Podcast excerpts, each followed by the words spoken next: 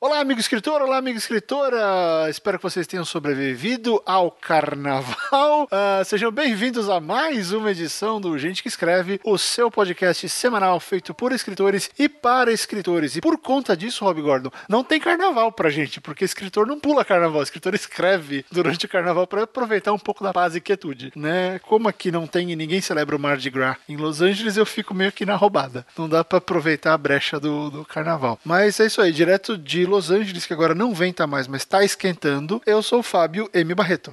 De São Paulo, que continua muito quente, eu sou o Rob Gordon. Rob Gordon, tem que acontecer alguma coisa em São Paulo para você mudar a sua abertura, Rob Gordon.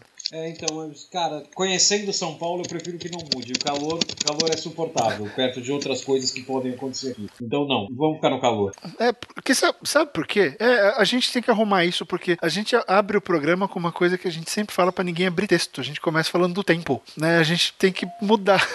Pro próximo a gente muda. Vamos pensar numa abertura melhor. Pro próximo. É, é, a, gente vai, porque a gente tem que ser criativo e tem que ser engraçadinho, porque né, senão vocês não gostam, né? Podcast tem que ser engraçado ou não, se bem que a gente vai falar disso hoje, né? A gente vai falar de um livro que é engraçado ou não, que é muito engraçado ou não, e que tem petúnias. Tem petúnias, tem uma baleia e tem uma nave maluca. O que mais que tem nesse, nesse tópico de hoje, Rob Gordon? Tem um robô muito famoso.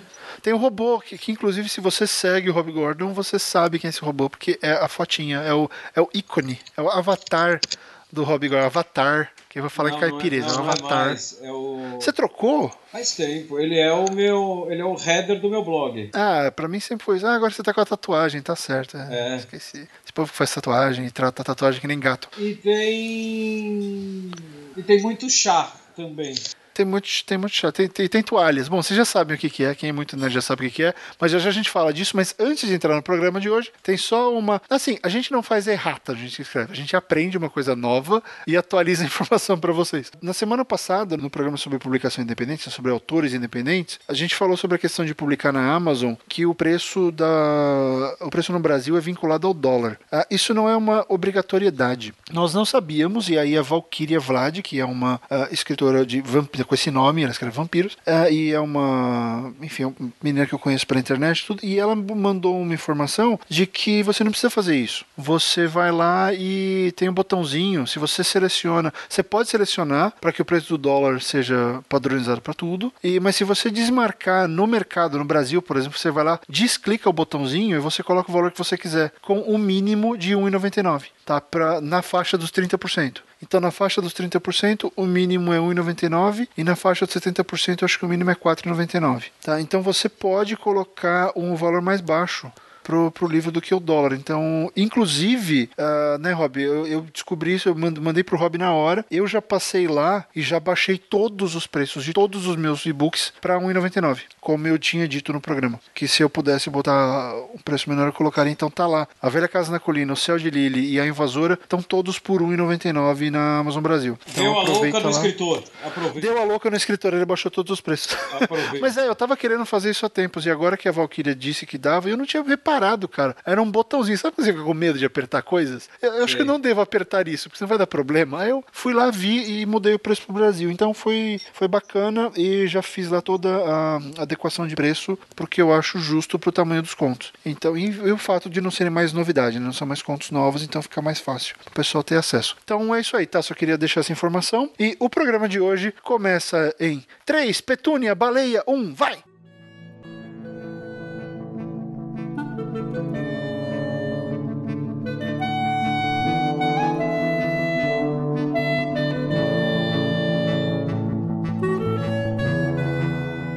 Olá, escritores de todo o Brasil. Estamos começando mais um Gente que Escreve e hoje vamos falar de um livro que muita gente conhece, um livro que muita gente tem na sua relação de livros preferidos e um livro que mesmo quem não leu, dependendo do dia que estiver andando pelas redes sociais, já ouviu falar. É um livro inglês muito famoso e que eu vou passar a bola para o meu amigo Fábio Barreto para ele ter a honra de apresentar o livro pelo nome.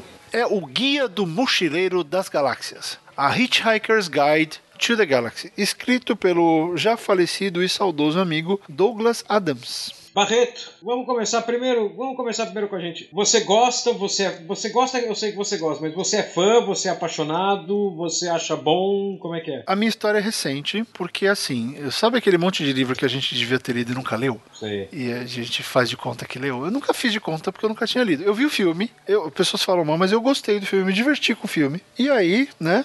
Eu tô na minha vibe de audiobooks. Eu ouvi o audiobook recentemente, narrado pelo Stephen Fry, que foi uma narração bem interessante e é, e é bacana porque com o filme algumas referências ficam mais divertidas.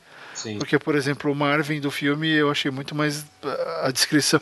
O Marvin do filme me, me apeteceu mais do que o Marvin Do do livro. livro. Uh, ele ficou mais interessante. Então eu botei o Marvin do filme no, no livro. E eu me diverti horrores, cara. Porque assim. é- é- esse livro ele mostrou que você pode escrever uma coisa meio que sem que sem trava e ficar engraçado por ser completamente surreal, por ser completamente maluco. Então eu me eu me não, não que eu me apaixonei, mas eu fiquei muito feliz de finalmente ter lido o livro que eu já tinha tentado ler três vezes e nunca tinha conseguido por razões que não tem nada a ver com a qualidade do mesmo.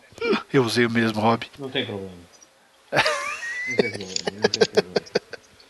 E você, qual é a sua relação com o Guia Mochileiro? Então, eu, eu li faz uns. A gente está em 2016, eu li faz uns 10 anos, 10, 12 anos, e, e eu gostei. É, eu, eu acho que no, no primeiro momento que eu li, né, como eu sou fã, acho que a gente já falou sobre isso aqui, eu sou, eu sou fã, eu sou putinha do humor inglês. Uhum, eu também. Então, então, ele me ganhou ali. Mas eu acho que depois, quando eu reli, eu, eu concordo com você. Eu acho que a, a, grande qualidade dele como, como livro não é o humor. É, é, é, é- é o. Cara, como é que eu vou dizer? É o desapego dele, né? Tem capítulos que você vê, cara, que dá até pra você imaginar que ele tentou fazer uma coisa, ele não tava conseguindo, ele falou, então vou pelo outro lado e foda-se. Foda-se. Chegando lá eu resolvo. Chegando no final do capítulo eu resolvo. Então ele tem capítulos de. Cada capítulo é de um formato, cada capítulo é de um tamanho. Cara, eu acho isso sensacional. Essa, essa liberdade que ele se dá pra escrever. É, ele é quase um, ele é quase um tubo de ensaio que foi que as pessoas viram, né? Que foi É. a público, porque vale tudo e, e- e eu senti essa a grande ferramenta libertadora do mochileiro é que vale tudo. E aqui, como você já, já deve ter percebido, caro ouvinte, gente que escreve, a gente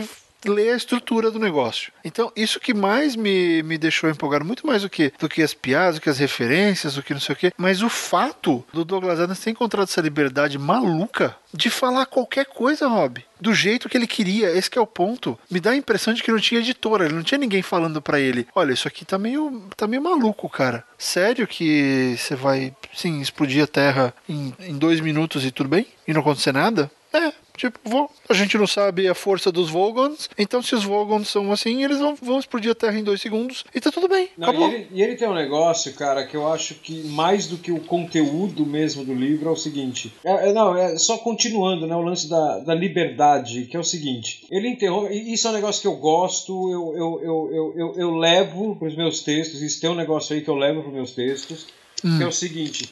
Às vezes ele está contando a história e de repente ele interrompe a história para contar durante três páginas a história ou de um personagem ou de um povo alienígena dos habitantes. É, ele faz uns parênteses meio louco, É, né? é, ele, faz, ele faz parênteses de quatro páginas. E é um negócio que não tem absolutamente porra nenhuma de importância na história. Só que é, é um parênteses delicioso, cara. Né? Então você não fica sim. puto que a história. que ele parou a história pra contar um negócio que não tem nada a ver com a história. Porque é tão bem diver, é tão, é tão bem escrito e tão divertido que você não se incomoda. E aí, três páginas depois, como os capítulos são curtos, né, na maior parte do tempo, você já tá de volta na história, então você não se incomoda. É- Essa. Eu, eu gosto disso, dessa.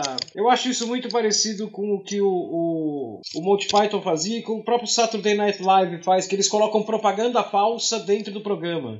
Né? Ele Sim. interrompe o que você tá vendo pra contar outra coisa e volta. Cara, isso, isso eu acho um negócio bem difícil de fazer, mas quando, quando você faz bem feito, fica muito legal. É, e, e- e o que, que- acontece? Além dele, te- dele ter essa liberdade, quando ele te dá essa informação a mais, ele dá a tridimensionalidade da história. Você imagina essa galáxia retardada e com as mesmas preocupações que a gente tem, né? Porque por mais avançado que, que essa sociedade galáctica seja, as perguntas, as dúvidas são as mesmas que as nossas. E lógico que tem toda a razão, pela razão da Terra existir dentro daquele universo, né? É, então tem, tem um porquê disso. O que eu acho muito louco, mas é, é o fato dele conseguir ver uh, uma fascinação de ele conseguir ver além do que objetos bestas e inanimados e, e, e corriqueiros, como a tal da toalha, que virou símbolo do, do dia do orgulho nerd, né? Uh, a toalha que é o, o item mais útil dos mochileiros. E as justificativas para a toalha ser útil não é tão fantástica assim, né? Elas não são tão fantásticas. É meio que ele te dá umas três ou quatro, né? É, não, na verdade, cara, se a gente parar pra pensar, a história em si, ela não é fantástica. Ela é uma história, eu, eu vejo assim, ela é uma história muito original, né? O, o negócio de. Não, como toda história. É, é, ela é uma história muito bem bolada. E como toda história é muito bem bolada, ela é aquele negócio que qualquer pessoa, acho que eu já falei isso aqui, você começa a ler e fala, porra, como é que eu não pensei nisso? É tão simples. Uhum. Quer pegar um sujeito comum e jogar no meio do espaço. E, e o espaço é, é, é, uma extensão do, do universo louco que a gente consegue, conhece no nosso planeta, né? Aqui Sem é dúvida. louco porque lá é tudo louco. E daí você porque lá é mais cara... louco ainda, né? É. E aí você tem um cara que é um. É, ele, ele, ele, ele, é como se fosse o leitor, né? Que é o. Que é o esqueci o nome do, do personagem, que é o, o Freeman do filme. O... o Arthur, Arthur Dent. Arthur Dent. Né, ele faz o papel do leitor ali, porque ele é um cara que está sendo jogado naquele universo pela primeira vez. Então, assim, a história ela, ela é original, ela é muito bem contada, mas ela não é brilhante. É, porque basicamente é o seguinte. Eu, inclusive, Rob, tenho, tenho a teoria de que o ponto inicial. Eu não li muita entrevista do, do Douglas Adams, deveria ter lido. Aliás, tem materiais fantásticos do Neil Gaiman com ele que eu. eu agora eu vou atrás, que eu quero estudar um pouco mais a fundo, mas. É, porque assim, a gente vai analisar a estrutura, então não preciso saber a história do livro. Mas me dá a, a impressão de que o ponto de partida foi: e se a Terra fosse um supercomputador? E daí ele falou: o que, que eu vou fazer com isso? Porque tudo está em torno disso. E aí ele faz o seguinte, ele meio que justifica. Ele vai justificando a, a, a lesadice do universo para encontrar o sentido da vida. E ele não encontra. ele chega no final e você fica, ah, dane-se. Tanto que deve ser uma das grandes críticas ao filme, porque o filme tenta, o filme tenta, né, dar é. uma solução um pouco mais fechada. Porque o final do livro é completamente aberto e, e, e, meio que sem, sem, sem lógica. Mas a história inteira é sem lógica, então o final do filme tá de acordo, o final do livro tá de acordo, né? Então ele, ele meio que pensou numas coisas assim, nos pontos meio malucos. Uh, e se a Terra fosse um supercomputador? E se, e se os ratos estivessem experimentando na gente? E se a Terra fosse destruída, né? E o que o Rob falou, o cara no espaço. Tem os três ou quatro pontos ali que você fala, ok, esse livro foi construído em cima daquilo. É. Porque, cara, é muito fantástico e ele tem uma coisa que eu acho bacana para você que quer não só escrever comédia, mas escrever tudo, uh, escrever bem e, e, deixar o seu leitor com aquele sorriso. Ele tem a piadinha recorrente. É porque aí ele torna, ele torna o leitor cúmplice da piada, né? Sim, exato. Você vai rir porque você entendeu. É porque você lembrou do que ele já falou e, e você vê, por exemplo, em alguns, em alguns, casos é piada, em outros casos é, é referência. O, ele usa o guia como uma desculpa para fazer infodump. Sim. Né? Ele, de acordo com o guia do Mochila das Galáxias, ah, baratinho XYZ, assim, assim, assim. Ele vai e fala. E, e o narrador entra e fala que ele está lendo um guia. Ele não está ele não está fazendo infodump, infodump em você. Ele está te dando a informação disponível no guia que você adoraria ter. É. Né? Que é a mesma coisa que o Asimov faz na Fundação quando ele invoca a Enciclopédia Galáctica no começo dos capítulos. Exatamente. Ele põe lá um verbete da Enciclopédia Galáctica. Então, é um livro, tá acontecendo, tá ali, ele te contou aquela informação e beleza, ela tá, ela tá ali, ela te dá um contexto. Então, o narrador faz isso, é uma, co uma coisa recorrente. E no lance da piada, por exemplo, ele tem a piada do Gargle Blaster lá, que é aquela bebida extremamente bizarra e horrível de tomar, mas que as pessoas tomam porque dá status. Sim. E toda hora ele fala do tal do Gargle Blaster e ele fala dos relógios digitais que os humanos adoram usar. Então, cada hora ele falava, quando ele precisava comentar alguma coisa do humano, ele metia o relógio digital. Ele falava do, normalmente do, do Ford, ele falava do, ele aparece com o tal do Gargle Blaster umas três vezes no, no livro. E ele vai fazendo a piadinha recorrente porque você vai lembrar da piada anterior que foi legal e você vai achar, gra achar graça da, da, da, nova também. E, e ele Exatamente. vai te dando aquilo de que tem algumas coisas que são tão fundamentais nessa, nessa galáxia que elas acontecem. Por mais improvável que a cena seja, por causa do, do motor de improbabilidade, é, as coisas se repetem. Né? Então, olha que interessante é ele pegar elementos, ficar usando esses elementos com, com frequência, de formas diferentes, para que você se sinta, olha que fantástico, familiarizado com aquele universo. Ah, saquei. O, o Gargoyle Blaster é aquele negócio lá de trás. Exatamente. Você definiu perfeitamente, cara. Né? Não é um monte de coisa nova que a cada página está te dando uma coisa nova que você sempre é o estranho no ninho. Não, lá no meio do livro você já, ok, eu já tô bem aqui. Eu já sei da toalha. Não, já tô confortável, já tô conformado. Eu já manjo disso. E já, já sei que eu nunca mais vou ter um relógio digital. Sim. Né? Agora, eu lembro que depois que eu li, né, eu. Tem gente que. Porque, como tem. O, o Douglas Adams é, é, uma daquelas coisas em rede social que é importante você gostar, né? Então, ela é daquelas coisas que. que mesmo quem não conhece gosta, né? É importante. Então, tem muita gente que fica. E a gente tá cheio. A gente sabe que a internet tá cheia de coisas assim. Hum.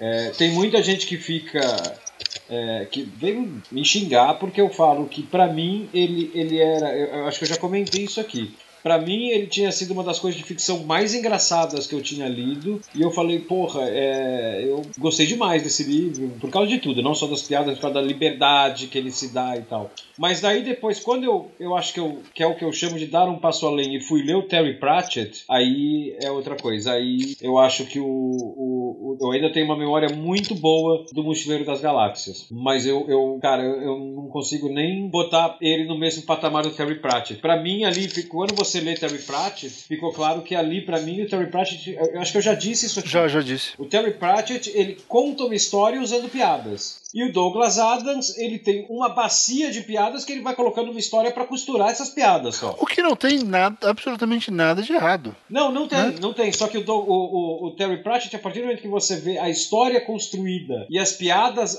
todas elas muito bem inseridas ali no meio, eu, e aí independe da piada e do universo que o Pratchett é fantasia, cara, ali fica meio que mais claro que o Pratchett, ele, ele, ele é mais rico como leitura. É, eu, eu, eu, sinto isso. Ele, ele fica mais rico, ele tem mais recurso. Mas sabe que eu, sabe que eu acho que dá pra, dá pra comparar? Eu não sei nessa questão do mais recurso. Também tem que pensar no objetivo no, no, objetivo que está ali. Imagina o seguinte, eu acho que eles são uma boa combinação, porque um é o prato principal e o outro é a sobremesa. Sim. Né? É, e, e, o porque o guia do mochileiro, aquele livro que quando você começa a ler, ele vai super rápido, ele flui e você não precisa manjar nada de ficção científica, ele te explica tudo ali. Você é um ótimo livro de, de primeiro contato com o gênero. Ele é um livro fantástico para o primeiro contato com o gênero. E ele é um livro que, que meio que respeita o público. Ele dá, olha, eu vou te dar um negócio divertido aqui. E ele respeita o gênero. Isso é importante. É, ele respeita o gênero. Ele, ele, ele se respeita, ele respeita quem está lendo. E ele faz com que exista essa familiaridade. O Terry Pratchett, por exemplo, você precisa ter uma carga um pouco diferente para ler. Né? Eu acho que tem, ele é um livro mais aprofundado. Então, eu acho que o que você falou é interessante pelo sentido de o Douglas Adams é o ponto de entrada e o Pratchett é a evolução. Mas isso não faz com que um seja melhor ou pior que o outro. Não, são não, dois não, livros de. Eu, eu, sei que você não falou isso, mas eu tô só. Não, não, não então, mas é que me ocorreu outra coisa agora, né? São dois livros que têm a mesma proposta, que é, te, que é levar o leitor para o mundo. São dois autores né? Fantástico. né? É. desculpa, são dois autores com a mesma proposta e que escreveram séries com uma proposta totalmente diferente uma da outra. Olha que interessante. Sim, elas se complementam. Então é uma dobradinha muito fantástica. E eu até já ouvi o Gaiman falando muito sobre ele, que acho que é, é essa questão do, do cara conseguir brincar, porque o Douglas Adams brinca com o que ele tá brincava, né, com o que ele estava fazendo.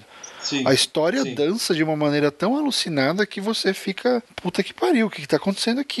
E você está se divertindo sabe? A questão dos nomes, a questão da, da implausibilidade, porque assim, o, o, o, livro inteiro é, é uma ode ao improvável. E o, o tal do motor de improbabilidade é só a manifestação física disso, porque o livro todo está em cima disso, né? O livro todo é, é completamente pirado. E, e aquele que você falou, é a questão das piadas. Eu, eu não vi tanto assim, Rob. Porque você, como você já tinha me falado isso, aliás, eu acho que eu até fui ouvir por causa desse seu comentário. Eu falei, eu quero, finalmente, eu preciso ter contato com esse livro. Eu senti que ele tinha ali. Ele tinha ali uma história, mas era uma coisa meio multi Python, sabe? Ah, não, mas peraí, você tá falando ele... do primeiro livro, né? Eu tô falando primeiro. Não, eu tô falando do, do, do, segundo em diante, do restaurante no fim do universo em diante. Ah. Você vê que ah, ali a história começa, ela perde o peso dela, ela continua existindo. E as piadas uhum. ganham em importância, entendeu? Entendi. Mas assim, no primeiro, falar o primeiro. O primeiro, ah, não, no primeiro ele tava... esse, esse ponto é redondo para mim. Né? Eu, eu, eu, penso sempre na saga, não adianta nos 4, 5 que tem. Ah, tá. Né? Mas o primeiro, para mim, é como, como livro, o primeiro, para mim, ele, é, ele, é, ele é. Assim, sempre foi. É, é, sem sombra de dúvida, o melhor de todos. É, e ele, e ele é interessante porque o, o guia é um personagem. É. É um personagem interessante. O universo, a galáxia ali é uma é um, é um personagem. E, e o Arthur, né, que o lance é que o filme tinha que ter essas coisas do, dos protagonistas. A Trillian é muito mais, eu acho a Trillian muito mais desenvolvida e interessante no filme, muito mais. A Trillian é uma coadjuvante de merda no livro. Sim. Ela tá ali porque precisava dela para falar da festa. E, e ela não faz quase nada no livro. Ela é um zero à esquerda. No filme eu achei ela fantástico. É, então assim, é, você tem personagens que não são tão trabalhados. O Arthur, o Arthur é o protagonista descarado ali, porque ele vai vendo as coisas, ele é o curioso na história. Ele é o curioso, ele é, ele é, você falou, ele é o leitor, mas além de tudo ele é o leitor curioso que tá ali tentando aceitar aquela situação bizarra na qual ele está inserido. Cara, eu, eu, eu gostei muito, por exemplo, as partes favoritas em relação ao Arthur foi quando ele tá em Magrathia e ele vai lá conversar com o Slart Bartfast, que é o velhinho que fez a terra, que fez os fiordes na Noruega. Sim. Cara, aquilo é completamente insano. Porque o papo tá indo assim ao ponto do cara falar: Não, mas eu tô colocando fiordes na África dessa vez. Você fica, mas fiordes na África? Cara, não, não cola. Mas, mas ali cola. É, ali faz sentido. Ali né? você fala, ali faz beleza, sentido. ok, acho que seria legal, já pensou? Ó, ia resolver uns problemas na África, ia ser uma África diferente com fiordes. Ou seriam fiordes de terra, de, de areia? Não sei, não, não vi, tô tentando imaginar. Ele me dá a impressão de ser um livro, Rob, e eu queria, por isso que eu sugeri da gente falar sobre o livro, é porque ele diferente de muitos livros uh, mais modernos que, que prezam pela resposta clara e pela, pela, pelo, pelo esmiuçamento de todos os detalhes, o Guia do Mochileiro era praticamente um exercício criativo é. entre o autor e o, e, e o leitor. Porque você tem que pensar muito ali, você tem que criar imagens mentais completamente doidas a partir de uma, de uma descrição que não é tão específica. A descrição do Marvin não é específica. Não, e o legal é que ele tem, ele tem um recurso que eu acho muito bom, que vem dessa liberdade dele, que, que a gente falou aqui, que ele interrompe a história para falar o que ele tá afim de falar, e, Uhum. ou de repente ele pega, ele, ele coloca um personagem que ele, ele te conta toda a história do personagem dentro de um capítulo e você fala, esse cara agora vai fazer parte da história, daí no capítulo seguinte ele mata o personagem, coisas assim, ele tira o personagem da história, né? Então, você, isso que você tava falando, que ele não, ele, ele, ele não, ele, ele, ele- como é que é que você falou? Que ele não exige muito da imagem, não é? Do, do leitor, do leitor ficar imaginando, né? Por exemplo, o Prat... Não, não, ele, Não, ele exige. É, não, desculpa. eu tava falando da base. Não, não, é. O, o Pratchett você tem que ter um micro conhecimento já da coisa. O, o, o Douglas Adams não. É exatamente isso. É, eu que, que me perdi aqui. Só que ele te deixa tão confortável com essas maluquices dele que caso você passe por um lugar e fale assim, porra, eu não tô entendendo isso aqui, você fala, foda-se, da- da- da- na página seguinte eu não vou nem lembrar mais disso, ou não vai ser importante, ou mais pra frente eu entendo, foda-se. Ele deixa você muito à vontade, ele não vira e fala assim pra você, cara, se você não está entendendo, releia essa página. Não, ele fala, cara, se você não tá entendendo, ou se você ficou confuso com alguma coisa, não sabe onde isso aqui vai parar, vem, vem comigo que eu te mostro. Continua lendo o livro que eu te mostro. Ele- Ah, é, porque não é aquela história. O jeito que ele escreveu o livro não é daquela forma que tudo vai construindo pra você ter um twist no final. é, Atenção, esta parte contém spoilers.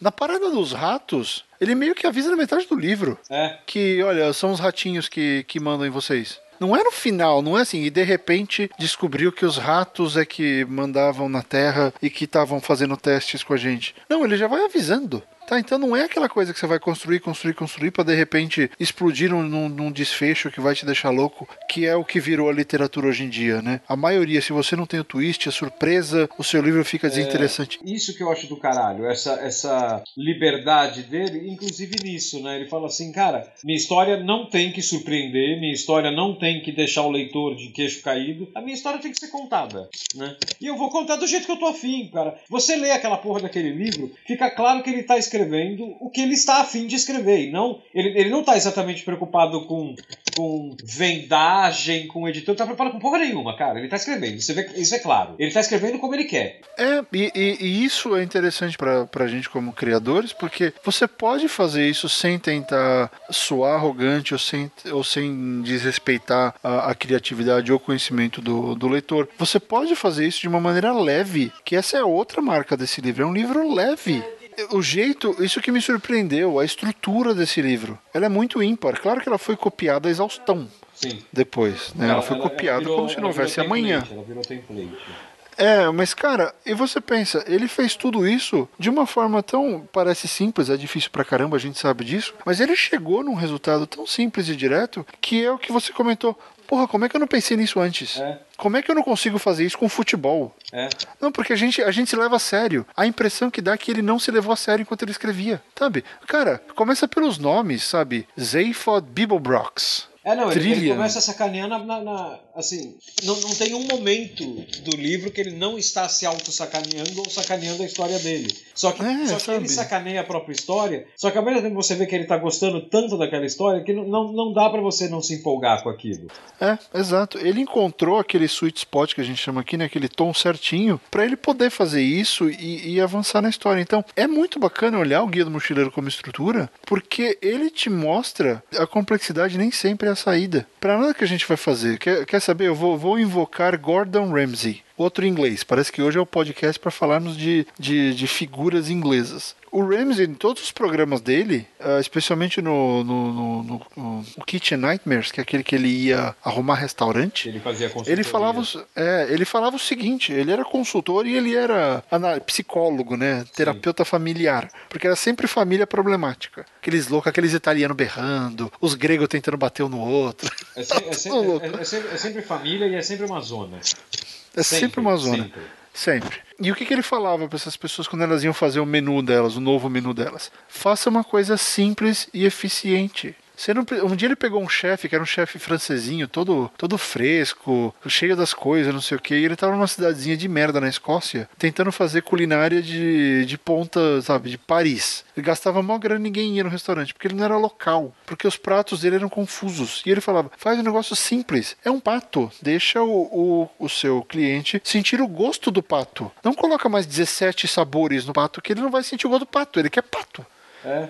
Que nem aqui que eu falo, o pessoal faz costelinha e põe molho barbecue em cima. É até legal, mas tem um limite. Se você botar barbecue demais, o gosto da costela some. É. Você tá comendo barbecue com um pouco de carne. É, e que podia ser Então- qualquer carne. Podia ser qualquer coisa, podia ser frango, É. podia ser o que for, ia ter o mesmo gosto. Então, o ponto é, seja simples, trabalhe o, o- a sua ideia de uma forma simples, que ela vai surtir efeito, sabe? O, o guia do mochileiro é super simples, é super direto. É um negócio, sabe? Pega a toalha. Pra quê? Pega a toalha. Não, mas cadê sua toalha? Você não tá, você tá sem toalha. Não, pega a toalha e vamos lá, vamos tomar uma cerveja. To- Toma seis cervejas. Não, por quê? Porque o mundo vai acabar em dois minutos. Você podia ter falado isso da maneira mais absurda e complexa do mundo. Não, ele escolheu falar, o mundo vai acabar em dois minutos. É. Não, toma aí, toma 50 libras, eu gasto dinheiro, você tem dois minutos pra gastar. Ele fica reforçando aquela piada com uma coisa simples, com a, com a, absurdez da piada. O mundo vai acabar em dois minutos. E ele, e ele, e ele, quer, ele quer escapar em dois minutos, isso que é o pior, ele tem um plano.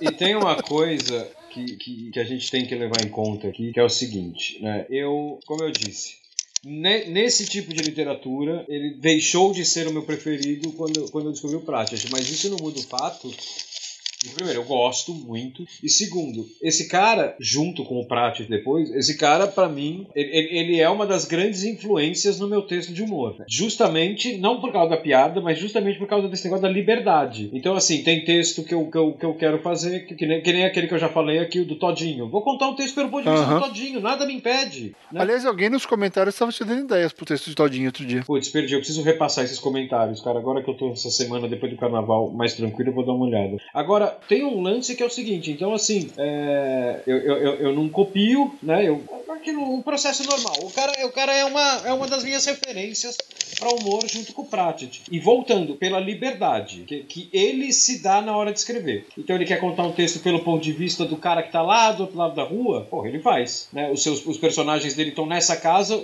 ele conta pelo ponto de vista de um cara que tá do outro lado da rua, que não estava aparecendo no livro, e acabando esse capítulo não vai aparecer também. Não vai aparecer mais. E o Douglas Adams, apesar de eu, de eu como eu disse, dentro desse tipo de literatura, ele ter perdido o meu topo do pódio pro Pratchett, né? Ele, assim como o Pratchett, ele é a minha, uma das minhas grandes referências para texto de humor. Né? Tem texto meu que eu faço que eu claramente eu incorporo ali um Douglas Adams e não porque eu tô falando de ficção científica, simplesmente porque eu quero contar uma história do jeito que eu quero contar. Não me importa se a pessoa vai gostar ou não. Eu estou contando do jeito que eu quero. Posso contar É o famoso, a história é minha, escuta aí. Exatamente. É, eu posso contar pelo ponto de vista de um cara do outro lado da rua, eu posso contar pelo ponto de vista de um objeto, né? Eu posso fazer o que eu quiser, né? Eu tenho uma tela em branco, eu posso fazer o que eu quiser. Então, é, é- é o meu lado Douglas Adams. Agora, muita gente que eu vejo faz texto de humor e, e fala assim, ah, porque eu quero fazer, ou quero fazer texto de humor porque eu sou fã do Douglas Adams. Eu acho que eu, eu, eu- já vi alguns textos de humor de pessoas que se dizem inspiradas pelo Douglas Adams e alguns são bons, outros não. né? Eu acho que antes de você começar a escrever, um, ah, eu quero fazer um Mochileiro das Galáxias, algo no estilo do Mochileiro das Galáxias, você tem que ter em mente o seguinte: o humor dele é escrachado. Uhum. Isso não quer dizer que o humor dele é besterol. Não é besterol. Porque É. as pessoas, elas, é- é- é- as pessoas elas têm uma facilidade muito grande em confundir escracho com bobagem. Uhum. Não tem uma bobagem ali. É tudo escrachado. Até a parte séria é escrachada. Mas não é bobagem, não é bobageira, não é besterol. Isso tem que ficar muito claro. Sim, e, e é uma coisa engraçada, assim, porque mesmo, mesmo sem escrever, acho que eu nunca escrevi comédia, porque eu realmente não acho que eu tenho mão pra isso, que eu vou deixar as pessoas putas em vez de dando risada. Mas eu, eu e o Rob, a gente sempre, a gente sempre teve uma ideia de fazer um negócio que é meio besta, mas a gente queria ter uma revista de humor chamada Bobol. Lembra, Bobol. Rob? Era Bobol. A bobol. A gente queria, no- nos tempos de sci-fi, a gente queria ter feito a Bobol. Que, que basicamente seria é uma coisa pré-internet hoje, né? Era as besteiras que acontecem hoje na internet, a gente queria fazer uma concorrente da MED, que ia ser muito mais legal. Nunca saiu porque ninguém acreditava que pudesse dar dinheiro. Olha só, a internet inteira gira em torno disso hoje em dia. É, não, é. A gente. A gente, a gente quando, você- quando eu paro pra pensar sobre isso que a gente conversava, a gente bolou o primeiro site de humor da internet lá em 2001, 2002, por aí. A gente bolou um site de humor. Só que Né. ele não era site, né? Ele era uma revista. Era uma revista que só existia Mas entre eu, o Rob e mais uma pessoa da redação. Porque o resto achava a gente louco. É, mas ele, ele, ele funcionava nos moldes de um, de um, de um site de humor padrão É. internet. E tinha, você não lembra, mas a gente tinha pensado nos memes. Não lembro. Ia ter não meme, porque a gente queria fazer as fotinhas. Porque tinha algumas revistinhas espertalhões naquele tempo que ficavam sacaneando com o leitor, né? O cara mandava carta e tinha sessão de cartas. E o editor imbecil respondia as cartas escrachando os leitores. A gente queria ter feito isso com cartas, também com fotinhas. Ia ter uma foto do filme do cara e a gente ia responder com uma frase na foto. Ah, ah, ah, ah. Mas enfim, Porra, eu não né? lembrava disso. É, não, várias noites. A gente, isso, isso é resultado de trabalhar até as quatro da manhã fechando revista. Então saía de tudo, inclusive a gente chegou a fazer a pauta da primeira Bobol. Isso eu lembro. Isso eu lembro. Ai, ai, ai. E, e caso você que esteja ouvindo esteja pensando assim, puta, os caras eram dois desocupados. Não, era justamente o contrário. É, porque assim, quando chegava lá pelas duas e meia da manhã, a pizza acabou, a Coca-Cola tava sem gelo e a gente ainda tinha umas 20 páginas pra fechar, a gente tinha que abstrair. Se não abstraísse, ninguém conseguia, cara. Simplesmente não dava. Aí rolava aquela saída do, ah, vamos ali na escada, vamos sair daqui um pouco. A gente ia lá, conversava, falava merda, inventava a pauta do bobol e voltava. A, a gente descontraía pra poder voltar e, e focar no trabalho. E aí saía esse tipo de coisa, né? Porque, lembra, É, e é saudável, né? É, e a cara? gente É- trabalhava assim, a gente trabalhava numa sauna que ficava em cima do escritório do editor, da- do dono da revista. E a gente chegava, a gente trabalhando, a gente descia lá, o dono da revista só tava dormindo, eu tava jogando Diablo. É. Né? É, exatamente. E a gente se matando. Então era, era assim, cara. A gente tinha que fazer alguma coisa pra relaxar. Mas olha que interessante que é como a comédia tem a sua função, mesmo que você não escreva comédia. Você se deixar brincar, você se deixar levar pela, pela loucura, tem suas, tem suas coisas. Quer, quer saber? Ah, agora, agora, ataque de oportunidade mais 50. O Rob finalmente leu um texto que eu mandei pra ele, que é um conto que me pediram pra escrever um conto de New Weird, né, do gênero New Weird. E aí eu fiz um texto que eu basicamente soltei todas as amarras. Foi assim, blé, saiu. Eu Ficou escrevi acho que umas três Ficou do horas. caralho, Ficou do caralho. E, e foi, eu parei, falei, parei de pensar, não pensei em estrutura, não pensei em tipo de texto, não pensei em leitor, não pensei em nada. Eu simplesmente eu abri a comporta e foi, a história saiu. É muito louca, a coisa mais louca que eu já escrevi. O Rob adorou. Se tá bom ou não, não sei, mas gostou, já, Não, já tá, bom. ótimo, tá ótimo, tá ótimo. Cara, eu acho, eu, eu acho uma das coisas mais gostosas no mundo, porque assim, eu sei, né, não adianta que alguns dos melhores textos são aqueles que eu sentei com começo, meio e fim, eu sabia o texto inteiro e eu fui trabalhando, mas cara, uma das coisas mais mais gostosas do mundo é quando você começa a escrever um texto e quando você tá. Cara, eu faço muito isso aqui em casa. É, eu tô na terceira linha do texto, eu falo, eu não sei o que eu vou fazer no segundo parágrafo. Então eu tenho tre... eu tô na terceira linha. Porra, daí eu paro e penso assim, cara, meu parágrafo vai ter mais umas duas linhas. Eu tenho duas linhas para decidir o que eu vou fazer no, te... no, segundo parágrafo. Cara, é uma delícia. É uma delícia, cara. É. É, é muito divertido. Exato. E agora depois do, do, do Douglas Adams, eu percebo que isso acaba sendo uma ferramenta muito boa para você testar seus próprios limites né? Porque às vezes, e isso eu digo por experiência própria, e eu acredito que o Rob vai concordar, quando a gente está começando ou no primeiro texto dentro de um gênero específico, você se sente eh, restrito. Você não quer arriscar muito, porque senão você vai fazer falar bobagem, você vai romper, você vai romper o gênero, você vai deixar o leitor irado, você vai deixar o leitor insatisfeito. Então você quer entregar aquela coisa do jeito mais aceitável. Ah, eu sei que se eu fizer o diálogo assim, funciona. Então, ah, para que, que eu vou fazer um diálogo sem aspas, ou eu vou escrever um diálogo inteiro, uh, um capítulo inteiro com diálogo uh, sem, sem, sem parágrafo novo. Pra que eu vou fazer isso? Ah, não, eu vou fazer desse jeito aqui porque tá legal. Ou então meu personagem, ele, ele, ele só fala bonitinho. Em vez de ele pegar, o meu personagem vai falar em língua de passarinho. É, então, eu, eu, aquele Brila que eu fiz, que eu comentei aqui, que foi um, um romance que eu escrevi, que foi um Brila, né? Cara, aquilo foi uma das maiores loucuras que eu fiz na vida, porque é um livro de, sei lá, quase 500 páginas de Word que eu tive três meses para fazer. Então eu trabalhava 10, 12 horas por dia no negócio. Teve um determinado momento que não adianta, o negócio começou a me encher o saco. E não é. Não, veja bem, isso não quer dizer que eu comecei a fazer de má vontade. Não, é porque assim, eu só estou fazendo isso o dia inteiro. Né? É, é uma hora que enche o saco, é natural da pessoa. Então o que, que eu fazia? Eu começava a brincar com os capítulos para tentar me interessar de novo. Então, por exemplo, tinha um capítulo que era normal, era com começo, meio e fim, com os personagens conversando entre eles e tal. Aí teve um outro capítulo que eu falei, puta, eu tô com saco cheio, cara, não quero mais escrever, cara. Daí eu pegava, eu tinha que começar a criar coisas novas para me motivar. Então, por exemplo, tem um capítulo que é uma página e meia de Word, que é um, é um parágrafo, que é um hum. parágrafo da pessoa pensando. É, eu não gosto muito disso, mas é válido. Não, então, por quê? Porque eu precisava variar. Daí tem um outro capítulo que eu usei aquele exemplo do, do, do coadjuvante. Tem, tem um outro capítulo que os três tá acontecendo um negócio muito importante com os três personagens principais do livro. Só que os personagens eu transformei em, coadjuv eles em coadjuvante do capítulo. O capítulo é todo focado em uma babá que está na praça com as, com as crianças. E ela tá vendo os personagens do outro lado da praça e eu tô contando a ação pelos olhos dela. Porque eu precisava, sabe? Eu, eu precisava de. É como se fosse café. Eu precisava de café pra, pra pegar ânimo de novo. É, cara, é gostoso demais você fazer isso.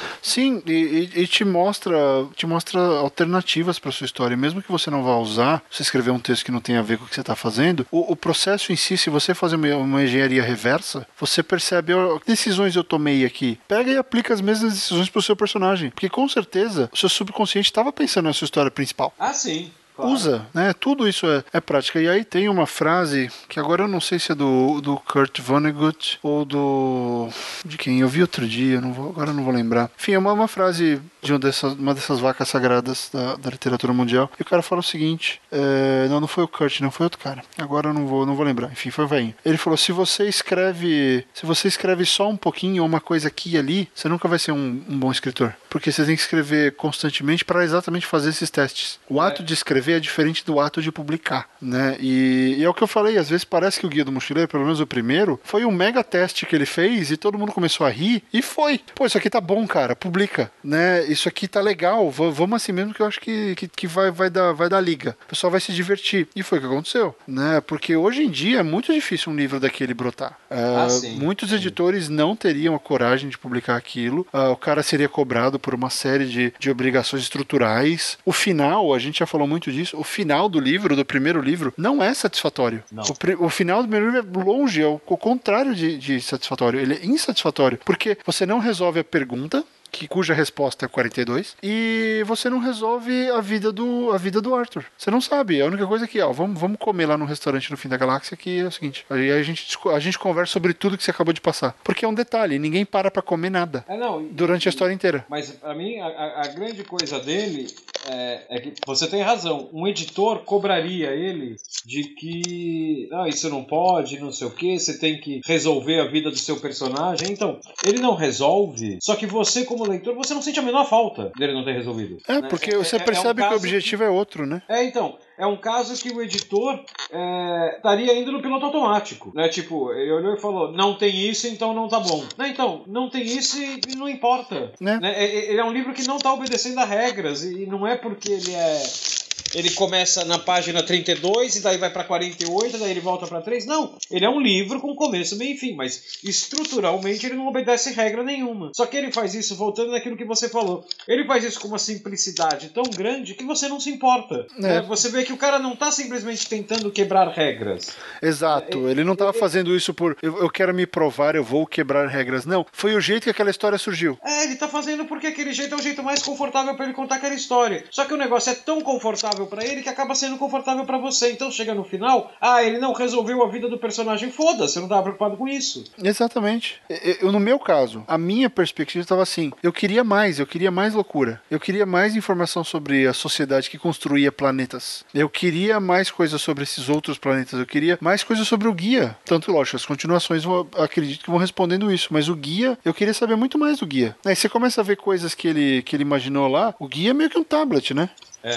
E se não me engano, eu posso estar falando uma bobagem muito grande. Se eu estou falando, vocês mandem e-mail, me corrijam que eu falo no próximo programa. Mas ele usa o termo Google. Eu não lembro. Google não existia. Não ele lembro. usa, ele usa o, ele, ele usa a palavra Google. Bom, certamente a gente deve ter gente ouvindo que é tarada pelo livro. Sim, então É, se então- tiver essas coisas, mandem pra gente, porque não- eu não sou tarado. Eu ficarei em breve, mas assim, eu já comprei o livro físico e agora eu vou ler o livro físico também, porque eu acho bacana. Mas, cara, dá, dá pra sentir uma coisa assim: o diálogo é muito interessante. O diálogo dele é, é simples e ele usa repetição, você reparou? Ele usa muita repetição. O Arthur fica o tempo inteiro. Quê? Quê? Como assim? Quê? É. O, o, o- Ford tem hora que na hora que ele que falam para ele, que o Marvin conta pra ele que o Zaphod roubou a nave, ele fica Zaphod Beeblebox? Sério? Zaphod. O Zaphod. Ele fica repetindo e repete, repete, e não para, cara. Não para por quê? Você dentro do diálogo, ele tem. É aquilo que a gente já conversou aqui também. Ele tem uma ideia pra passar no diálogo, né? Que tá na boca de um dos personagens. Então ele usa o outro como muleta pra isso. Uhum, né? sem Ele- dúvida. Ele, usa o outro só pra pontuar o diálogo, pra deixar claro que aquilo é um diálogo. Né? Que o cara não tá acrescentando nada, que nem você falou. Ele tá quê? Oi? Como assim? Só que os personagens são tão débil mentais que funciona. Você vê, cara, o personagem é assim mesmo. Não é que ele tá mal escrito, o personagem tá perdido. É, é assim mesmo, ele tá perdido como eu estaria no lugar dele. Exatamente, ele tá tendo aquelas do que que eles estão falando. É,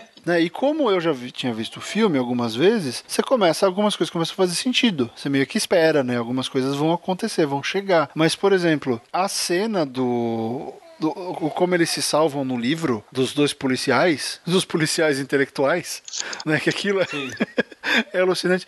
É brilhante, cara. É mil vezes melhor do que a cena do filme dos Vogons atacando a casa e atirando neles. Né? O que o Marvin faz é maravilhoso, cara. Marvin, o que você fez? Eu falei com a nave. Hã? Eu falei com a nave por um bom tempo e ela cometeu suicídio. Como assim, cara?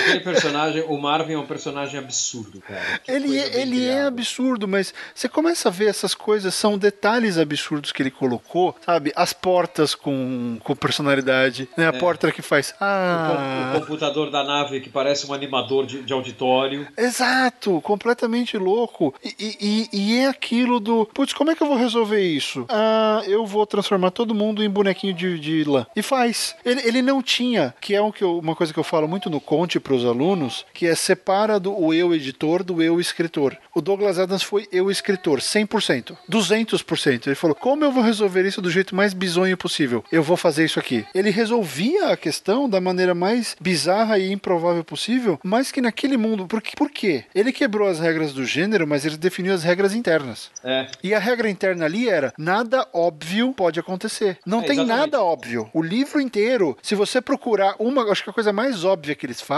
é tomar cerveja. E mesmo assim é bizarro porque eles tomam três cada um. Então, mas menos de dois eu minutos. acho que esse é o, o, o, o grande coisa do, do. a grande qualidade do, do, do Douglas Adams. A regra dele. é, é assim, não vamos discutir a normalidade da regra dele. A regra dele é insana. Mas ele respeita a própria regra. Né? Ele, ele, ele não abre mão disso. Não é assim, ah, eu vou fazer um negócio totalmente insano. Aí você vê que no sexto capítulo ele não tá conseguindo mais e a coisa vira no- fica normal. Não, ele respeita, ele, ele vai na insanidade, que é a regra dele, até o final. Ele, ele respeita, ele não quebra isso em momento algum. É, e a gente percebe isso, né, em questão da- de- das milhares de influências que o Guia do Mochileiro teve. Que, por exemplo, os Simpsons é isso, cara. É. Os Simpsons é isso. E não precisa chegar naquela navezinha dos alienígenas. Os Simpsons é isso em tudo. Porque o jeito como as coisas são resolvidas são, é, é- é arbit- é arbitrariamente maluco. Cara, você quer, quer uma coisa mais mochileiro das galáxias, já que você puxou pra animação, do que Family Guy?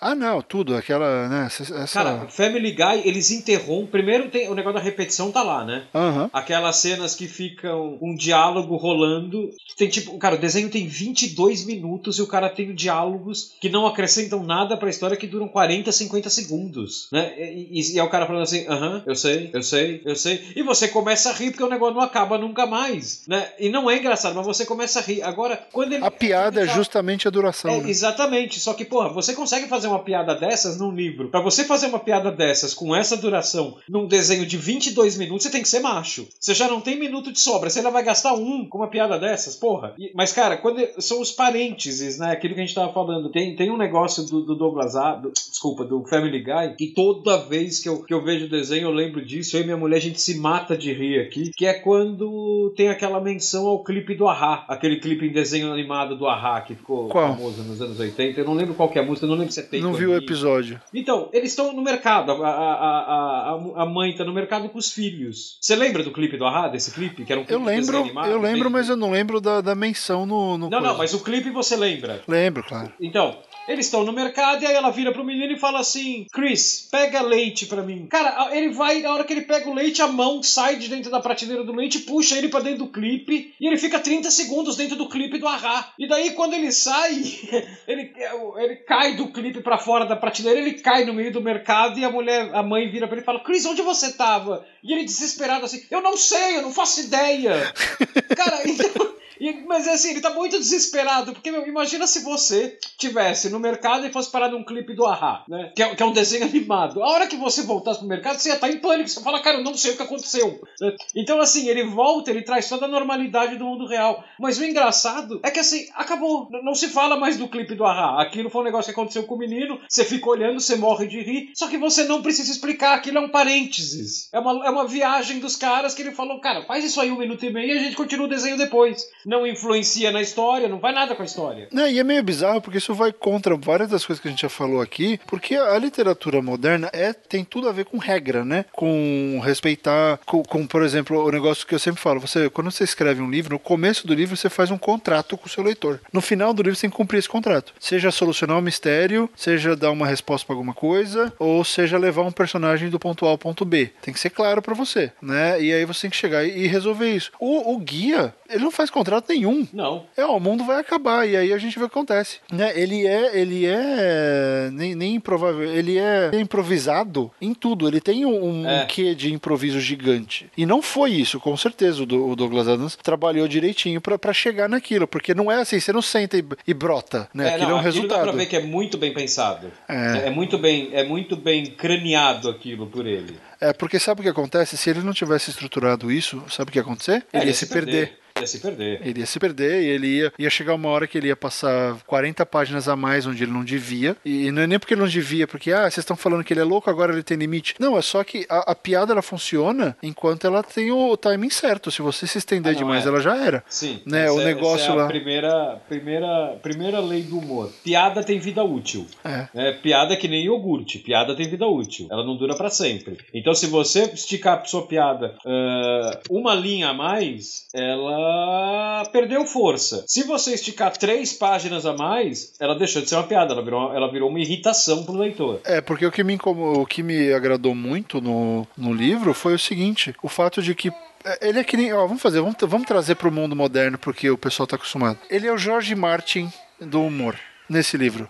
Porque é o seguinte, o George Martin não mata todo mundo, não tem limite, todo mundo é tudo, é tudo cinza, todo mundo pode morrer a qualquer momento. Então, no Guia do Mochileiro das, das Galáxias, a cada parágrafo pode acontecer uma piada. Sim. Não, e, e a cada parágrafo a história pode mudar completamente. É, e, e vai, e, e não só pode, como vai acontecer uma coisa absurda. Então você sabe que o ritmo da absurdez é fundamental ali, porque ele mantém esse ritmo e vai crescendo até aquele desfecho maluco. Sim. Sabe? E aí vem uma coisa que eu acho fantástica, que o, o filme. Eu não, eu não lembro como o filme resolve isso, como é que eles resolvem a questão da pergunta, porque aquilo é tudo modificado, né? O, o filme e o livro não tem muito a ver a questão da pergunta, a relação ali do computador muda bastante. Mas a, a, a solução que ele dá pra pergunta no livro, eu comecei a rir, porque eu conheço a porra da música que ele cita, né? Ele cita Bob Dylan. E- Eles começam, não, mas 42, a gente precisa de uma pergunta. A gente precisa de uma, de uma pergunta que seja a resposta. Aí ele faz a conta matemática. Não, muito óbvio, porque os ratinhos foram convidados para serem ah, apresentador, para serem palestrantes e eles vão ser celebridades no universo,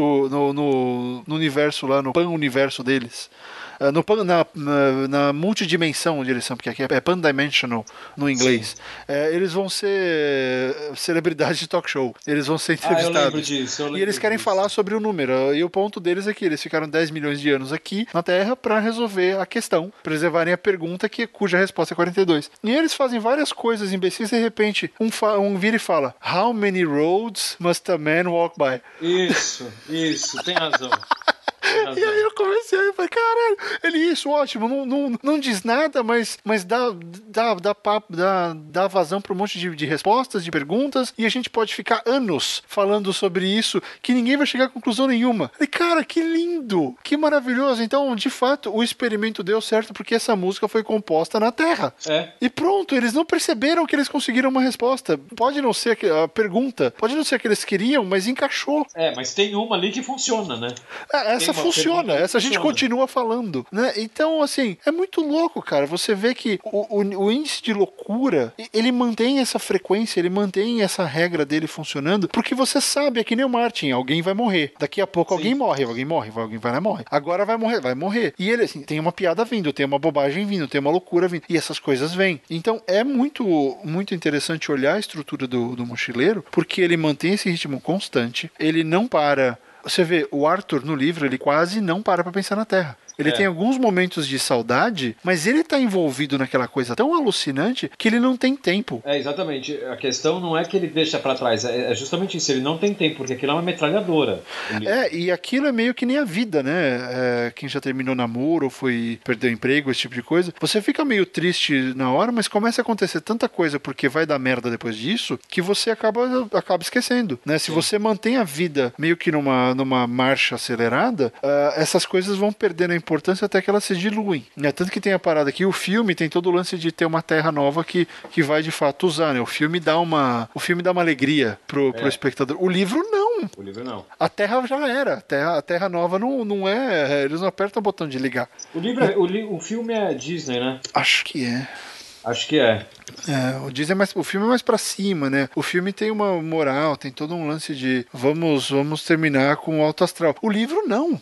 E no final ele ainda tá com fome, o que é, É. pior. Ele perdeu a casa, ele perdeu o planeta, ele não sabe o que aconteceu ainda, e, e de repente ele sabe que ele é o, o- o- um dos dois sobreviventes da Terra. Cara, é muito Ah, não, alucinante. O, o, final do, do, do livro é muito mais corajoso que do filme. Ah, é. É um livro corajoso. E essa é uma outra lição que o Douglas Adams deixa pra gente. É a lição de ser corajoso. Ele acredita que ele sabia os riscos que ele ia correr. Mas eu acho que ele acreditou mais nas piadas dele do que, do que no risco. E aí vem um negócio que é o seguinte: Ah, então se eu acreditar muito na minha história, ela vai dar certo? Não. Ele acreditou e ele trabalhou direito. Ah, é, exatamente. Né? Ele não Né? foi lá, acreditou, três dias depois estava com o negócio publicado. Não, ficou escrevendo, reescrevendo, mapeou tudo aquilo que a Cris É. falou, sem, sem, uma, sem um planejamento. Ele ia se perder naquela história, porque a história tem muita coisa.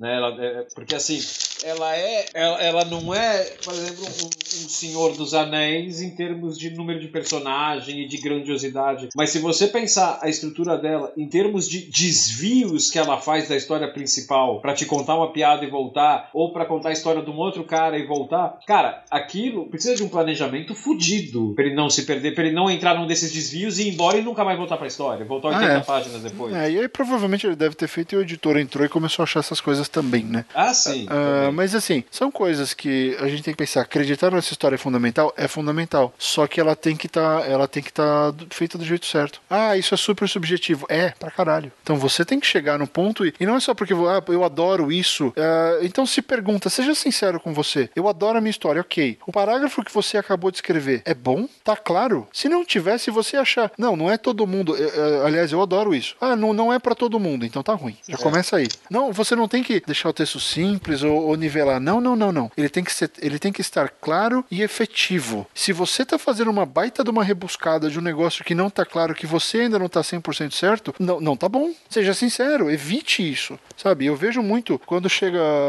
muita gente, aliás, acha, e eu já queria até fazer esse esclarecimento, muita gente acha que a gente tem que ler tudo o que vocês mandam, gente. Assim, eu tô recebendo um monte de arquivo. Ah, eu preciso de orientação. Ah, me ajuda.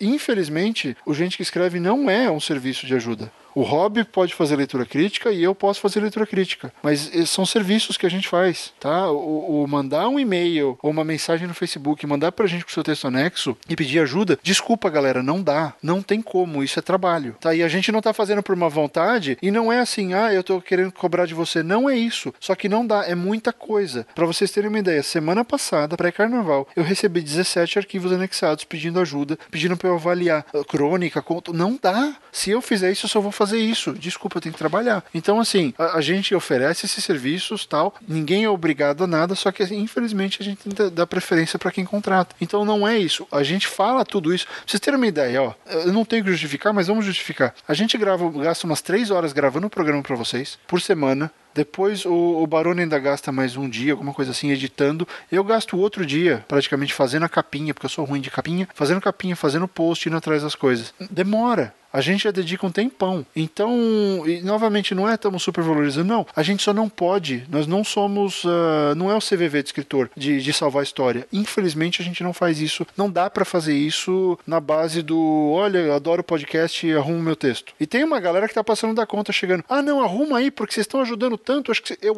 Um cara falou, não, vocês precisam me ajudar. Eu falei, desculpa, não. A gente já tá fazendo bastante coisa. E, e para quê? Para que você não precise ficar vindo atrás da gente. Pra você pensar e arrumar o seu próprio texto. É o mínimo, galera. Ah, e um negócio que eu acho que é, que é legal acrescentar aqui, né? Às vezes a gente está apresentando aqui o podcast, hoje aconteceu isso, nesse programa mais cedo aconteceu isso. E um dos dois, ou eu ou o Fábio, a gente fala assim: pô, eu escrevi um texto que o, o Rob leu ou que o Fábio leu. né? É, é, é, primeiro, a, a gente é amigo, a gente troca muito e-mail o tempo inteiro. Né? E segundo, isso que aconteceu hoje que o Barreto falou: "Ó, mandei um texto pro Rob, e o, o Rob leu, ele até brincou, finalmente o Rob leu. Ele mandou esse texto pra mim em janeiro. Hoje a, a gente tá gravando esse podcast em 8 de fevereiro. Eu consegui ler hoje de manhã. Pois é. Eu não tinha tempo, eu não, não conseguia parar pra ler. E a pessoa para e pensa assim, né? Pô, o cara tá falando isso, mas, mas é um e-mail, é, ele lê em 15 minutos. Então, o problema é que se eu parar 15 minutos, isso acontece com, com o Barreto também. Se a gente parar 15 minutos pra ler o e-mail, a gente perdeu a concentração do que a gente tá fazendo dos outros trabalhos, dos outros textos e tal. É, e não é só assim, 15, né, Rob? é, não, então, exatamente, não é só 15. Mas assim, é, então, veja bem, não é má vontade, é falta de tempo mesmo.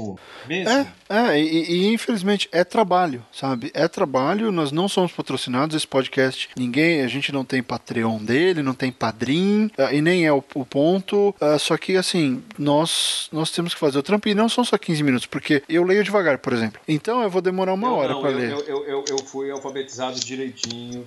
Eu também, eu só gosto- muito mais rápido, Tá. aquela parte. Vai ca- É vai cagar. O Barreto, ele tem um negócio que ele se atrapalha muito ainda, que eu lembro que é aquele negócio de encontro consonantal, tipo LH, NH, o Barreto se fode com isso. É, eu não sei onde colocar rápido. vírgula. É. Puta que te pariu, Rob Gordon.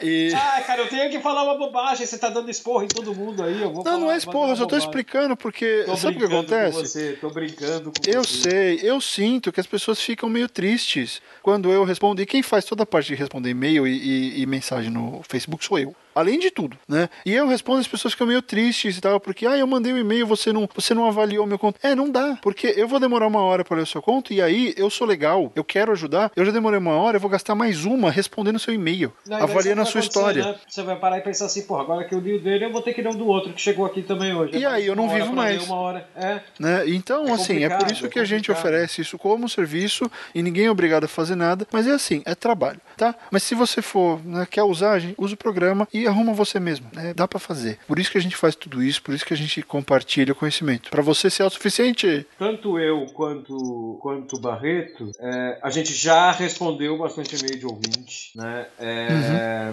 Por quê? Porque não era. Ah, eu escrevi isso aqui. Você pode avaliar pra mim, daí você abre são 12 páginas de Word. né? Não, é o cara, pô, eu tô com uma dúvida, eu não sei se eu, eu tô com uma história. O cara me conta a história dele em três linhas, né, no corpo do e-mail. A história é isso, isso e isso. Eu não sei se eu vou pra esse gênero ou pra esse gênero. aí é rápido. É rápido, eu posso, cara, pensa no seguinte, né? Como você já falou lá em cima que é assim, por que você não experimenta tal coisa e tal? Pô, eu respondo em três minutos um e-mail desse, né? E. Então, assim, é rápido, dá pra responder. Ah, tem e-mail que a gente recebe, eu e o Barreto, que a gente fala, não vamos responder esse aqui no e-mail, vamos guardar porque isso aqui é pauta. Quando a gente usar a pauta, a gente dá o nome da pessoa aqui. né? Uhum. Então a gente tem uns e-mails guardados de pautas que são dúvidas, que são.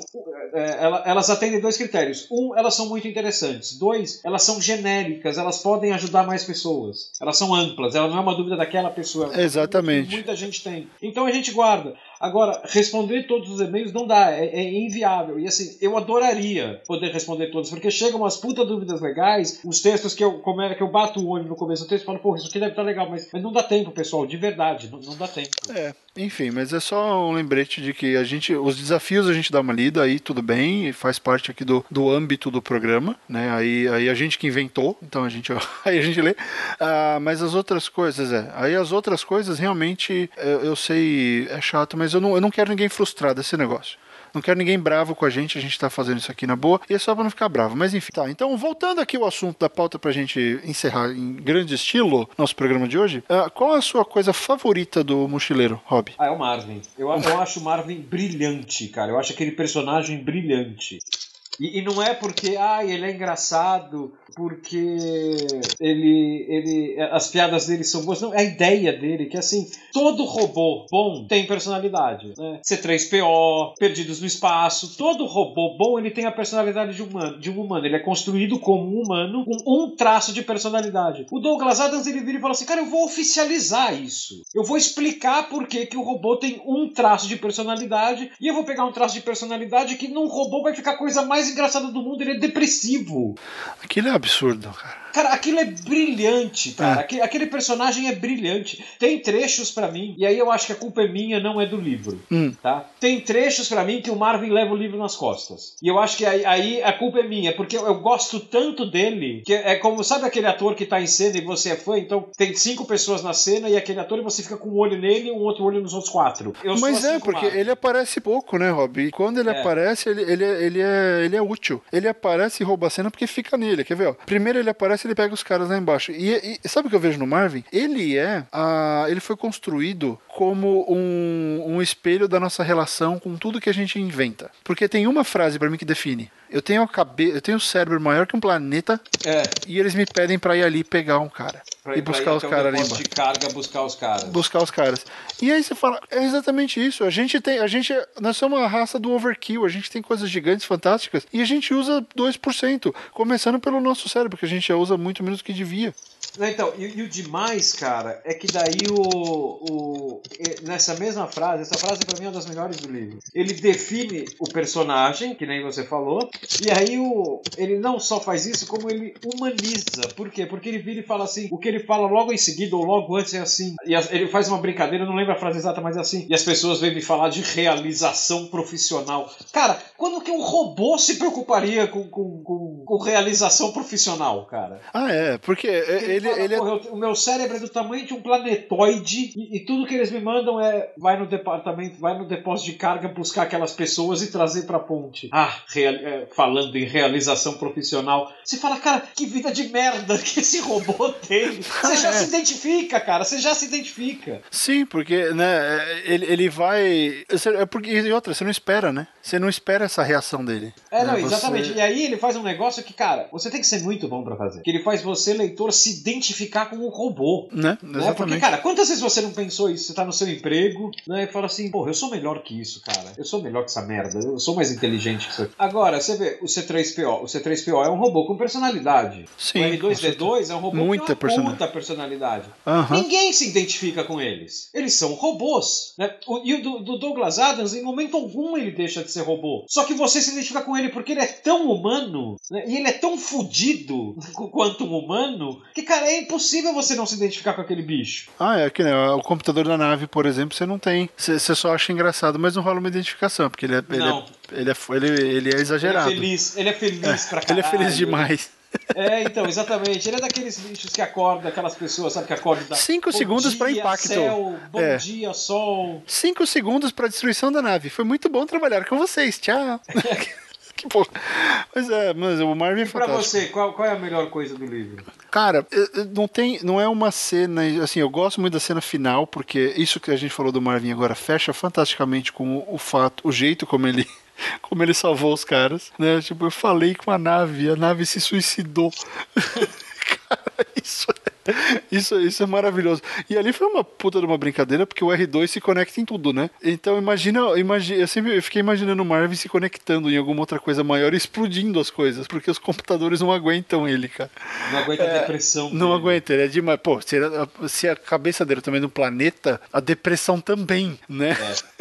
É. muito maior. Mas assim, eu gosto mesmo desse. O senso de absurdo do livro. Ele é. Ele é uma coisa que me chamou muito a atenção e que me manteve colado. Eu queria ouvir porque eu falei, eu quero saber a próxima. Não, eu quero saber pra onde vai. E de repente ele aparece com os guardas. E de repente ah, fala dos ratos. E de repente eh, fala do supercomputador. E da porra do 42. E você fala, lógico, eh, os caras pediram a resposta, mas não souberam fazer pergunta. Que essa é uma das maiores coisas da, da, da natureza humana, né? Da, É, do- uma do- das maiores. da é, condição um humana. Patrimônios da humanidade. É, né? a gente quer respostas, mas não, não, não sabemos perguntar. A gente nunca, nunca, se, nunca para pra pensar se é a, a pergunta que vale a pena. Que é um negócio que o Matrix brincou muito, né? Aquela cena do Neo com o arquiteto, ele fala: não, ele, ele, ele tem milhões de opções e aí ele, ele acerta. A pergunta certa é essa. Pum. E aí ele avançou, né? Porque é assim que se avança, fazendo a pergunta certa. A gente continua perguntando por que estamos aqui, quem somos, e não é. É, isso nunca vai ser respondido. É. Ou a gente aceita, nós somos apenas uma raça que evolui, ponto. E vamos que vamos. Não, a gente quer procurar mais sentido e tal. E, e- e o, o fato do mochileiro ser tão absurdo é que ele me faz pensar em, em- tanto em perguntas como em respostas malucas pra tudo isso. Né? Ele me agradou muito porque ele não ficou, agora eu vou construir esse personagem. Não, agora eu vou falar um verbete do guia e vou explicar como é que se mistura uma bebida que eu nunca vou beber. É uma bebida que não existe, né? Né? Vou parar pra explicar uma bebida. Exato, eu vou explicar como a história do pai do Ford, por exemplo, que ele deixa, ele deixa entendido, subentendido que o pai do Ford explodiu o planeta dele. Então, assim, são o absurdo, ele, ele me fez rir, simples. É, então, o absurdo do livro, é, é, não adianta. É, é, ele não é um livro. é, eu, eu acho que a gente pode até partir para essa conclusão, cara. Que antes de ser um livro engraçado, ele é um livro absurdo. Sim, sim, Né? sim. O gênero ali talvez não seja comédia, seja absurdo. Olha, é o que eu falo, é, por ser inglês e tudo, ele é o mais próximo que o Monty Python chegaria de fazer ficção científica. Ah, ele foi roteirista, né, do Monty Python. Ah, e sabe por quê? O Python, inclusive, se você pegar aquela cena na vida de Brian, quando o Brian tá fugindo e os alienígenas pegam ele, Aham, é mochileiro. é. Você tá correndo e de repente acontece a coisa mais implausível do mundo. E, cara, ele ainda inventa uma nave que funciona nisso. Porque você vê, a cena, se você tiver que ter uma cena favorita, pra mim é a cena da baleia, do vasinho de petúnias e da nave escapando dos, dos mísseis, cara. Aquilo é brilhante. Aquele diálogo da baleia, o que é aquilo, Rob? Aquilo é muito bom, né, cara? Aquilo é maravilhoso. Você fala, não faz sentido. E tem todo o lance da petúnia. A única coisa que passou pela cabeça do vasinho de petúnia Foi o seguinte: de novo, não. Né? E se soubéssemos por que o vasinho falou isso, a gente entenderia tudo. Cara, o segredo do universo tá num vaso de petúnias que surgiu na improbabilidade máxima. Cara, é completamente louco. É, é assim, é completamente alucinante. E sei lá, me, me, me soltou, sabe, de umas amarras. Me mostrou que, que dá pra. Dá pra ser engraçado, ou dá pra ser criativo uh, de outros jeitos que a gente não precisa ficar se amarrando tanto. Mas Sim. hoje em dia, você pode usar isso como uma ferramenta de libertação, mas você não pode se libertar totalmente, a não ser que você tenha certeza de que você tá fazendo um negócio muito do foda, sabe? Ah, ou você sim. vai para escrever o livro mais alucinante do seu gênero, ou você não pode se dar esse se dar a, essa liberdade. Essa liberdade ela pode acabar te matando, porque o mercado não vai entender. E ah, e, e aí você tem que pensar, você está escrevendo um livro comercial, você está tentando fazer arte, né? Porque quando ele fez e como ele fez era uma outra circunstância, era um outro momento. Hoje em dia é tenso você tentar replicar isso. Você não está falando aqui que é muito importante, que o mochileiro ele existia antes do livro já, né? Ele era um programa de rádio. Uhum. Ele, ele ampliou isso para o livro, mas ele, ele começa, ele cria o mochileiro como um programa de rádio, uma, quase como uma rádio novela. Então, assim, o negócio já tinha sido testado em outra mídia, já tinha um nome, né? E isso tem que ser levado em conta também. Uhum, uhum. Assim como o Lugar Nenhum do New Gaiman começou na TV, né? É. Foi uma série de TV e depois ele foi, foi lá e escreveu o romance. Ele e pegou o roteiro para ele e falou: vou, vou, vou transformar num romance. É, a história era dele, né? É, era, era toda dele. É. Enfim. Ele pegou o roteiro, levou para casa, falou: agora eu vou começar a trabalhar em cima disso do jeito que eu quero. Não, é, exatamente. Eu vou contar as coisas. Ele fala isso na, na apresentação. Aliás, a edição nova deve estar para sair mais alguns meses aí. Mas ele fala isso na, na, apresentação da edição: que ele quis colocar cenas que foram ou cortadas ou, ou, mudadas ou adaptadas por causa da limitação da BBC. E ele resolveu. Ah, não, é, porque a gente consegue imaginar. Ele ainda não tinha um romance escrito. Né, o, o, o Neverwhere é o primeiro romance dele, não é? Ah, não tenho certeza, Game, é? pode ser. Bom, mas se não é um dos primeiros, cara, certamente, né, esse cara não teve liberdade total para escrever ali. Ah, não, e ele fala, tinha cena que, olha, essa cena tem que ser, em vez de ter 40 pessoas e 25 maquia fantasias, tem que ter uma, uma fantasia e vai acontecer nessa esquina aqui, ó. Você não tem mais o trem, você não tem mais tal coisa. Eles foram cortando muito em, em, na questão visual, né? Por isso que a maioria das cenas acontece lá debaixo do esgoto. Por causa de budget, né? Era budget, ele fala isso, claramente. O, a série foi, foi muito limitadora nesse, nesse aspecto. Uh, Good Omens tá aqui como primeiro. Belas Maldições. Mas, não, é o primeiro solo dele, né? O Sim, Good solo. 90, tá Good Omens em 9, o Belas Maldições, 1990, com o Terry Pratchett. E aí, em 96, o Neverwhere, sozinho pela BBC Books. Então, foi o primeiro livro solo dele. Não foi o primeiro romance dele, mas foi o primeiro solo. Ah, então, eu fui ver aqui o, o...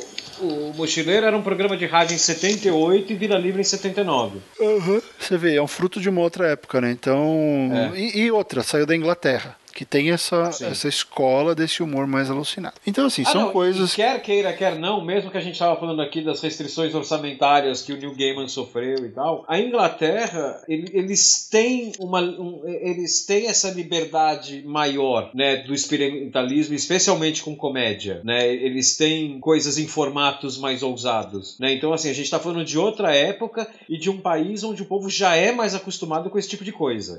Sem né? dúvida. O mercado já é mais acostumado esse tipo de coisa. Sem dúvida, sem dúvida. Então, assim, use essa experiência, essa estrutura, as decisões do Douglas Adams, use isso como uma ferramenta interessante para você escolher as suas, os seus próximos passos, as suas próximas decisões e perceba, dá para fazer esse tipo de coisa, né? Mas uh, eu digo novamente, ele tinha o produto certo. Ele tinha encontrado a fórmula certa de fazer caralho. aquilo. Sim, e escreveu e muito. Trabalhou porque, pra caralho. Trabalhou porque pra o que ele teve que reescrever ali é da... deve ser insano. Ele é daqueles livros armadilha, né? Porque ele é tão, ele é tão leve e gostoso de ler que você fala assim, é, esse cara escreveu isso aqui numa sentada, né? Por quê? Porque ele flui muito bem, ele é levinho e ele flui muito bem. Então dá a impressão que, pô, esse cara escreveu esse livro em quatro dias, né? Não, porra nenhuma.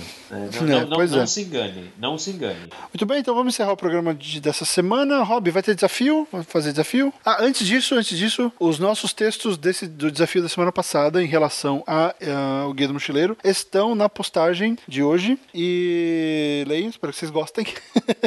Resolvemos participar também da brincadeira. E vai ter desafio pra semana que vem? Não sei, o que, que você acha? Acho que sim, né? Vamos fazer o pessoal escrever? Vamos, Então é bom, é bom. eles- O pessoal gosta do desafio. Então vamos. é, vai, você começa. Deixa eu olhar ao redor, ver o que eu acho aqui. Banco. Ventilador. Ventilador. Ventilador, ok, tem um na minha frente também, curiosamente. Tá, ventilador, então eu vou colocar uma coisa que tá aqui também: um ônibus inglês de dois andares, vermelhinho. E vamos dar um, um ambiente. O que, que você acha? A gente deu espaço da última vez. Espaço, né? É, dessa vez pode ser. Eu pensei submarino, mas aí é força barra. É, o problema é o ônibus, né? Ah, sei lá, né? Dá pra ser criativo, hein? Não abriram um museu sub- submarino na Espanha? Uma ilha lá, você vai, você vai com um equipamento de mergulho e você vai visitar um museu de estátuas debaixo d'água. Escolhe aí um ambiente. Tá, o ambiente, vamos. Floresta. Pronto. Ventilador, ônibus inglês e floresta. Se virem pra fazer encaixar. É isso. Então tá, pessoal, esse é o programa da semana. Ah, Lembre-se de seguir a gente nas, nas redes sociais. O meu Twitter é o arroba Hollywood, o do Rob Gordon é arroba Rob Gordon underline SP. Ah, todos os links das nossas redes, nossos Instagrams, nossos Facebooks, ah, estão todos aí no post desse programa. Também queríamos pedir que se você já assinou o nosso feed, que passe lá no iTunes e deixe lá as estrelinhas que você achar correspondentes ao nosso trabalho. Também deixe um comentário e mostre para os amigos. Se você ainda não assinou o feed para você receber o episódio toda semana na hora que ele for lançado, assina lá o link também tá no tá em todas as postagens dos nossos podcasts. Então ah, é isso, até a semana que vem e obrigado pelos peixes. Tchau, pessoal. Até a próxima. Tchau.